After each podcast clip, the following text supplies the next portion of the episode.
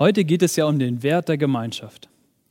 Und ich möchte euch gleich am Anfang einmal fragen, was sind für euch Merkmale einer wertvollen Gemeinschaft? Oder einfacher gesagt, einer guten Freundschaft. Für mich hat eine wertvolle Gemeinschaft viel mit Treue zu tun. Dass ich mich auf den anderen verlassen kann, das ist mir wichtig. Und es hat auch ganz viel mit Freude zu tun. Dass ich mit den anderen frei und fröhlich lachen kann, das sind für mich ganz besonders wertvolle Momente. Und es hat etwas damit zu tun, dass ich so sein darf, wie ich bin. Dass ich mich nicht zu verstellen brauche. Und genau dafür habe ich euch ein Bild mitgebracht. Das habe ich aus dem Kinderzimmer meiner Tochter geklaut. Und da sagt Winnie Pooh, zu Hause ist da, wo man den Bauch nicht einziehen muss. Und ich finde, Winnie Pooh hat das hier wunderbar ausgedrückt. Wertvolle Gemeinschaft erlebe ich da, wo ich sein kann, wie ich bin, wo ich mir keine Sorgen machen muss, ob der andere mich auch so annimmt, wie ich bin. Das klingt ja jetzt alles richtig schön. Jetzt ist aber meine große Frage, kann Gemeinde das auch? Kann Gemeinde auch wertvolle Gemeinschaft sein? Ich bin mein Leben in ganz verschiedenen Gemeinden unterwegs gewesen. Und ich will jetzt nicht behaupten, dass ich solche wertvolle Gemeinschaft in Gemeinden nie erlebt habe. Denn das habe ich an ganz vielen Stellen und ganz viele wunderbare Erinnerungen kommen da bei mir gerade hoch. Aber ich wäre auch ein bisschen naiv und auch ein bisschen blauäugig, wenn ich jetzt verkünden würde, dass solche wertvolle Gemeinschaft, dass die nur bei uns in den Gemeinden zu finden ist. Denn das wäre auch eine dicke Lüge. Denn überall da, wo Menschen zusammenkommen, da menschelt es einfach. Das passiert ganz automatisch. Und umso krampfhafter wir versuchen, allen einen frommen Anstrich zu verpassen, umso mehr bröckelt irgendwann die Fassade ab. Die Frage ist also, wie können wir als Person und als Gemeinde wertvolle Gemeinschaft leben? Indem wir uns von Jesus Sehnsucht nach wertvoller Gemeinschaft anstecken lassen. Den heutigen Bibeltext, den habe ich ausgewählt, weil mich dieser eine Halbsatz unglaublich angesprochen hat. Da sagt Jesus, wie sehr habe ich mich danach gesehen, dieses Fest mit euch zu feiern. Luther hat es so schön mit, mir hat es herzlich verlangt, dieses Fest mit euch zu feiern, übersetzt. Und dieser Satz, der drückt so viel von der Sehnsucht und der Leidenschaft von Jesus aus. Er sehnt sich nach wertvoller Gemeinschaft mit uns. Und von dieser Sehnsucht dürfen auch wir uns anstecken lassen. Diese Woche habe ich eine Save the Date Einladung bekommen, also eine Einladung für eine Hochzeit von einem ganz lieben Menschen. Und ich habe mich mega gefreut. Und die hatten so eine tolle Homepage und da konnte man sich ganz viele Bilder von denen angucken und ich war, ja, ich war einfach richtig glücklich, auch Teil an ihrem Glück haben zu dürfen und auch, dass ich eingeladen bin und zu dieser tollen Feier kommen kann. Und das hat mich so an diesen Satz von Jesus erinnert. Und am liebsten würde ich jetzt jeden einzelnen von euch so eine Safety-Date-Karte schicken, so eine Einladungskarte von Jesus, mit diesem Satz von Jesus drauf. Wie sehr habe ich mich danach gesehnt, mit dir dieses Fest zu feiern. Ich glaube fest daran, dass Jesus dir heute Morgen diesen Satz zusprechen möchte, weil er sich nach dir sehnt weil er gerne wertvolle Gemeinschaft mit dir erleben möchte. Und das ist der erste Schritt, um wertvolle Gemeinschaft zu entdecken und zu leben. Das ist der Schritt, Jesu Einladung anzunehmen, auf seine Party zu gehen und wertvolle Gemeinschaft mit ihm zu haben. Der aufmerksame Bibelleser, der wird sich bestimmt schon Gedanken gemacht haben, welchen Bibeltext, um welches Fest es sich hier handelt. Und ich will euch natürlich auch nicht länger auf die Folter spannen. Der Text steht in Lukas 22, die Verse 8 bis 23. Und er berichtet vom Passafest und gleichzeitig vom ersten Abendmahl. Und ich habe den Text in drei Teile gegliedert und ich möchte den nach und nach vorlesen. Im ersten Teil geht es um die Vorbereitung. Im zweiten Teil geht es um das eigentliche Fest. Und im dritten Teil geht es um einen Nachtrag über einen Verräter. Ich möchte euch die ersten Verse einmal vorlesen. Jesus schickte Petrus und Johannes in die Stadt. Geht voraus und bereitet das Passamahl für uns vor, sagte er. Wo sollen wir es vorbereiten? fragten sie. Er antwortete, Wenn ihr in die Stadt kommt, werdet ihr einen Mann begegnen, der einen Wasserkrug trägt. Folgt ihm in das Haus, in das er hineingeht, und sagt zu dem Hausherrn, der Meister lässt dich fragen, wo ist der Raum, in den ich und meine Jünger das Passamal einnehmen kann? Er wird euch ein großes Zimmer im Obergeschoss zeigen, das mit Sitzpolstern ausgestattet ist. Bereitet dort das Mahl vor. Die beiden Jünger machten sich auf den Weg. Sie fanden alles so, wie Jesus es ihnen gesagt hatte und bereiteten das Passamal vor. Wir alle wollen gerne wertvolle Gemeinschaft erleben. Aber wie setzen wir das um? Wie können wir das schaffen? Wo sollen wir bloß anfangen? Eine ganz ähnliche Frage stellten sich auch Petrus und Johannes in diesem Text. Als Jesus sie anwies, einen Ort für ihr gemeinsames Fest zu suchen, da fragten sie, ja, wo sollen wir denn anfangen? Wo sollen wir denn das finden? Und ich finde das immer spannend, wenn Jesus etwas von seinen Jüngern verlangt und die haben gar keinen Schimmer, wie sie das umsetzen sollen. Zum Beispiel, hey Philippus, kannst du nicht mal eben 5000 Leute satt machen? Oder, hey Petrus, warum gehst du denn unter? Auf dem Wasser laufen ist doch ganz einfach. Du musst halt einfach auf mich schauen und nicht auf die Wellen. Oder, Mensch Jungs, so ein kleiner Sturm macht euch Angst. Ihr hättet doch einfach nur Ruhe rufen müssen und schon wäre der Sturm still gewesen. Ich glaube nicht, dass Jesus das alles gemacht hat, um seine Freunde fortzuführen, sondern dass er ihnen zeigen wollte, dass diese Wunder für ihn kein Problem sind. Damit sie lernen für den nächsten Sturm, ich brauche keine Angst zu haben, denn Jesus ist bei mir. Und genauso ist es hier auch wieder. Auch wieder so eine Geschichte. Wie sollen Petrus und Johannes einen Ort finden in diesem überfüllten Jerusalem, wo kein Platz nirgendwo ist?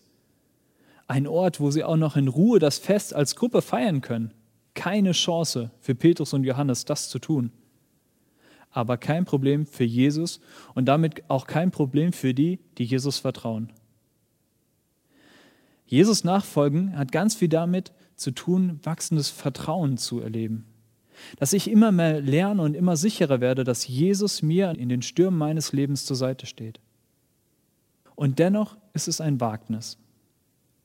Einen Mann finden, der einen Wasserkrug trägt, das machten damals nur die Frauen. Nicht, dass ich das gut finde, damals war das eben so. Es war damals super unwahrscheinlich, einen Mann zu finden, der einen Wasserkrug trägt. Aber die beiden wagen es und sie finden ihn und sie finden alles weitere so vor, wie Jesus es ihnen gesagt hatte. Und das ist auch das, was wir aus der Geschichte und von Jesus lernen können. Wir können uns auf das verlassen, was Jesus uns gesagt hat. Und wir dürfen ihm immer mehr Vertrauen lernen. Jesus nimmt uns da immer wieder an der Hand und führt uns immer wieder mehr da hinein. Wenn wir einen Auftrag von Jesus bekommen, dann hat Jesus auch gleichzeitig einen Plan für die Umsetzung. Jesus möchte wertvolle Gemeinschaft mit uns leben und erleben. Und er möchte auch, dass wir untereinander wertvolle Gemeinschaft leben. Das ist sein Auftrag. Und manchmal ist das nicht weniger leicht umzusetzen, als übers Wasser zu gehen. Aber gleichzeitig ist es ein mindestens ebenso tolles Abenteuer, denn das ist es immer, wenn wir beginnen, Jesus zu vertrauen und Jesus nachzufolgen. Auf einen Satz will ich noch hinweisen in diesem Abschnitt den ich wirklich cool fand. Da steht einfach drin in diesem Bibeltext, der Meister lässt dich fragen. In unserem Text lässt der Meister nach den Raum fragen, wo sie feiern können. Aber ich finde die Frage auch so spannend, sie sprang mich regelrecht an. Stell dir einmal vor, Petrus und Johannes kommen zu dir nach Hause und klopfen an deine Tür und fragen dich, hey, der Meister lässt dich fragen, Punkt, Punkt, Punkt. Wie würdest du darauf reagieren? Ich würde wahrscheinlich über zwei Dinge nachdenken. Erstens, was will der Meister von mir? Und zweitens, kann ich das überhaupt? Dabei ist es doch eigentlich völlig sekundär, was Jesus von uns will.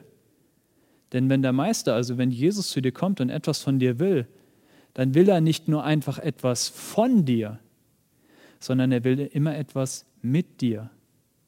Etwas mit dir erleben, etwas mit dir umsetzen, ein Abenteuer, ein Wagnis, ein Leben, das sich wirklich lohnt. Und mit ihm an deiner Seite, Das ist die Einladung, die nämlich hinter dieser Frage steckt.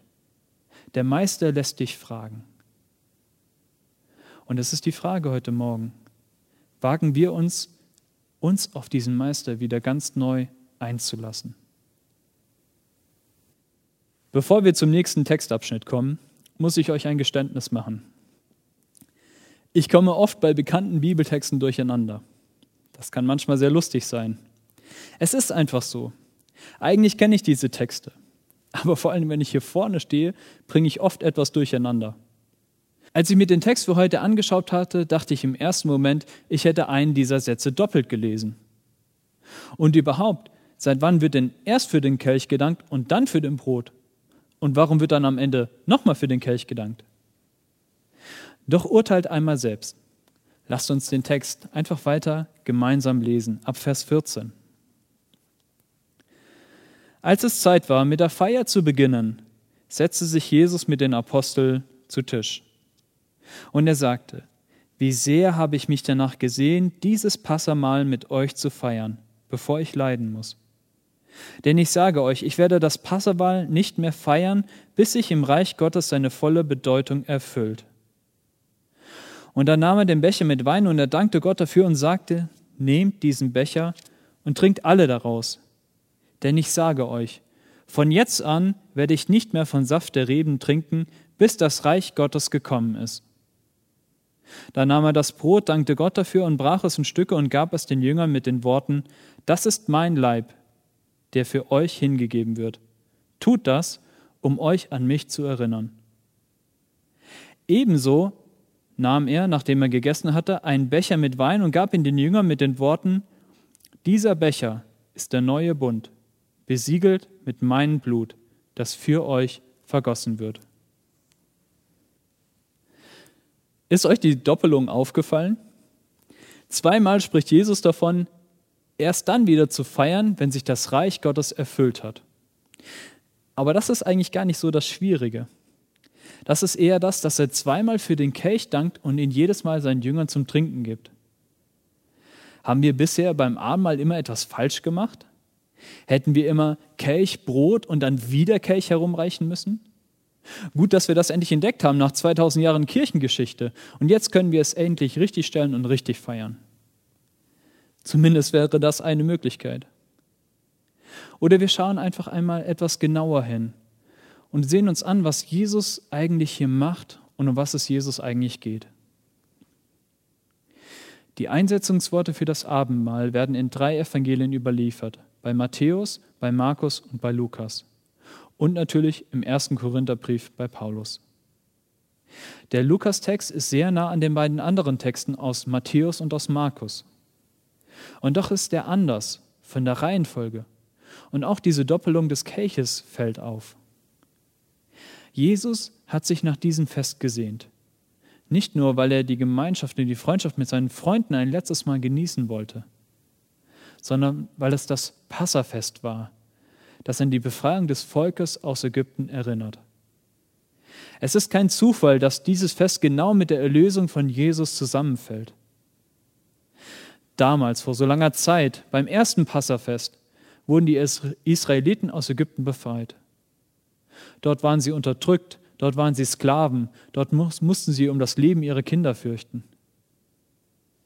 Das Pessafest erinnerte an ihre Befreiung, und kein anderer als Gott selbst hatte diese Befreiung möglich gemacht. Und genau das Gleiche hat Jesus nun wieder vor. Eine Befreiung, eine Erlösung, die allein von Jesus kommt und von ihm ermöglicht wird. Wie damals die Befreiung aus Ägypten allein Gottes Werk war. Und deshalb nimmt Jesus hier den Kelch in Erinnerung an das Passafest, dankt Gott dafür und gibt ihn seinen Freunden. Und er knüpft die Erfüllung des Festes und die Bedeutung an sein Handeln und Tun, an seine Erlösung. In Jesu Erlösung findet das Passafest seine Erfüllung. Indem Jesus für uns starb und auferstand, erlöste er uns und gab uns das Recht, Kinder Gottes zu sein. Und es geht sogar noch weiter. Denn es weist auch gleichzeitig auf das kommende Reich hin. Wir schauen also nicht nur zurück nach Ägypten, wir schauen auch nicht nur zurück auf das, was was Jesus tat vor 2000 Jahren, sondern wir schauen auch nach vorne. Voller Hoffnung schauen wir in die Zukunft. Denn wir wissen, eines Tages wird Jesus alle Tränen abwischen. Und wir werden wieder mit Jesus vereint sein und das wahre Passafest feiern. Aber was hat das jetzt alles mit Gemeinschaft zu tun? Das kommt jetzt. Jesus deutet hier zweimal ein Verzicht an. Er wird das Passafest nicht mehr feiern und auch keinen Wein mehr trinken, bis er wieder mit uns vereint ist. Wir leben also in einer Zwischenzeit. Aber das ist jetzt keine traurige Wartezeit, trist und öde und wir zählen einfach nur die Sekunden, bis es vorbei ist. Sondern schon hier und jetzt können wir den Wert seiner Gemeinschaft entdecken, indem wir Abendmahl feiern. Der erste Kelch in unserem Text erinnerte noch an das alte und das neue Pessachfest. Aber dabei bleibt es nicht. Jesus setzt hier jetzt das Abendmahl ein. Ein Fest, das Gemeinschaft feiert und Gemeinschaft ermöglicht. Wertvolle Gemeinschaft mit Jesus, an dem wir uns erinnern und dem wir im Abendmahl begegnen können. Und wertvolle Gemeinschaft auch miteinander, denn wir begegnen eben nicht nur Jesus, sondern wir begegnen auch den anderen. Abendmahl und wofür es steht, bringt uns mit Christen auf aller Welt zusammen. Wir Christen können uns ja herrlich streiten. Über Großes und Kleines. Spaltung gab es schon in der Urgemeinde und seitdem ständig. Aber gleichzeitig, obwohl das Zusammenlegen von so bunten Menschen echt schwierig ist, gab es immer etwas, das uns verband, über all die Jahrtausende. Und das war Jesus. Und dass wir ihm im Abendmahl begegnen und einander begegnen können. Wir feiern Abendmahl und erinnern uns an Jesus, wie er die Welt gerettet hat. Und das hat er eben nicht auf dem weißen Pferd getan, das hat er nicht an der Spitze von einer Armee getan, das hat er nicht mit ganz viel Gewalt und Macht getan, sondern er hat es ganz allein gemacht, leidend und sterbend am Kreuz aber dadurch umso mächtiger und eindrucksvoller. Denn es war seine Liebe, die ihn dazu brachte, sein Leben für uns zu geben. Größere Liebe hat keiner als der, der bereit ist, sein Leben hinzugeben für seine Freunde. Johannes 15, Vers 13. Und genau das hat Jesus für uns getan. Durch sein Blut hat er Vergebung und Befreiung ermöglicht. Beim ursprünglichen Passafest rettete das, das Blut am Türpfosten vor einer einzigen grausamen Nacht. Aber dennoch sind alle, die damals beteiligt waren, die sind heute schon alle längst tot. Aber Jesu Opfer brachte ewiges Leben. Jesus sagte selbst, ich bin die Auferstehung und das Leben. Wer an mich glaubt, wird leben, auch wenn er stirbt. Und Jesus hat einen neuen Bund mit uns geschlossen. Er vergibt uns unsere Schuld. Wir dürfen Kinder Gottes sein weil Jesus uns erlöste. Und an all das und noch so viel mehr denken wir, wenn wir Abendmahl feiern. Wir dürfen es sehen und schmecken, wie gut der Herr ist. Und das eben nicht nur allein. Nicht nur ich, nicht nur privat, nicht nur individuell können wir irgendwie hier Gott begegnen, sondern in Gemeinschaft. Mit dem Wissen, mein Bruder und meine Schwester im Glauben, die stehen hier links und rechts neben mir und die feiern gemeinsam diesen wunderbaren Gott. Uns allen gemeinsam gilt seine Liebe. Und das ist das, was uns verbindet. Das ist wertvolle Gemeinschaft. Denn teuer erkauft wurde sie durch das Blut Jesu Christi. Und ich freue mich so sehr, dass wir auch heute in diesem Gottesdienst Abendmahl feiern können. Dass wir alle eingeladen sind. Verbunden auch über die Entfernung sind wir durch Jesus. Doch bevor wir jetzt gleich das Abendmahl feiern, ein letzter Nachtrag. Die letzten Verse möchte ich euch einmal noch vorlesen. Doch seht, der mich verrät, sitzt hier mit mir am Tisch. Der Menschensohn geht zwar den Weg, den ihm bestimmt ist, aber wehe dem Menschen, der ihn verraten wird. Da fingen die Jünger an, einander zu fragen, wer von ihnen es wohl sei, der so etwas tun würde. Eine wertvolle Gemeinschaft ist das, die da einen Verräter einfach unter sich hat. Und alle streiten sich, wer es wohl sein wird. Da kamen wohl mehrere in Frage. Zumindest war es nicht total eindeutig. Aber hier kommt einmal wieder Jesu Liebe zum Vorschein. Jesus wusste genau, wer der Verräter war. Aber dennoch schließt er ihn bewusst in diese wichtige Feier mit ein. Er lädt ihn ein, dabei zu sein. Und er macht ihm ein Angebot. Er sagt ihm, obwohl er weiß, dass er ihn verraten wird, obwohl er weiß, dass was alles auf ihn wartet, sagt er ihm trotzdem, ich liebe dich. Ich will dich bei meiner Gemeinschaft dabei haben. Die Jünger damals haben nicht so cool reagiert. Sie fragten sich ganz erstaunt, wer von ihnen würde so etwas tun? Und da stelle ich mir die Frage, kennen wir das nicht auch aus unserem Leben und manchmal auch aus unserem Gemeindeleben? Wer ist der Verräter? Vielleicht formulieren wir es nicht so hart und direkt, aber wer war schon lange nicht im Gottesdienst? Oder wer hat sich schon lange nicht mehr bei mir gemeldet? Oder wer spielt nur im Videogottesdienst und nicht im Präsentgottesdienst? Oder noch viel schlimmer, hat der Jugendpastor etwa schon wieder frei? Missgunst schlägt auch bei uns ganz schnell zu. Die Tragik damals war, alle, alle haben Jesus verraten. Keiner ist bei ihm geblieben. Petrus allein hat Jesus dreimal offiziell, ganz offiziell verleugnet. Und wenn ich ganz ehrlich bin, ein kleiner Halunke steckt auch in mir. Vielleicht würde ich jetzt nicht gleich Verräter sagen, aber das kennt doch jeder. Ein Moment der Schwäche, wo man Fehler macht, wo man andere Dinge höher einschätzt als Jesus, wo man denkt, den Job von Jesus besser machen zu können und sich mal eben zum Richter über einen anderen aufschwingt. Das Besondere ist, Jesus lädt uns dennoch oder gerade deswegen in seine Gemeinschaft ein. Er hat damals Judas eingeladen und er lädt auch uns ein. Und das ist auch ein Geheimnis, warum diese Gemeinschaft so wertvoll ist. Weil Jesus nicht bei unserem verräterischen Herz stehen bleibt, weil Jesus es aber auch nicht naiv einfach ausblendet, sondern weil Jesus dein Herz heilen will. Ich war mal in so einer Situation. Es war eine richtig stressige Zeit, richtig volle Wochen. Und ich hatte eine Mitarbeiterin, die hat sich einfach um eine wichtige Sache nicht gekümmert. Und ich war richtig sauer. Ich dachte wirklich, so eine Verräterin, die lässt uns als Gemeinde und die lässt mich jetzt einfach hier voll im Stich. Und da fallen einem ja so tolle biblische Beispiele ein, wie die Diebe, die in der Nacht kommen und die Schafe aus der Herde stehlen. Und die Vorstellung, jetzt mit dieser Person Abendmahl zu feiern, ihr schön den Tisch zu bereiten und zu decken und Essen und Trinken bereitzustellen, die hat mich fast wahnsinnig gemacht.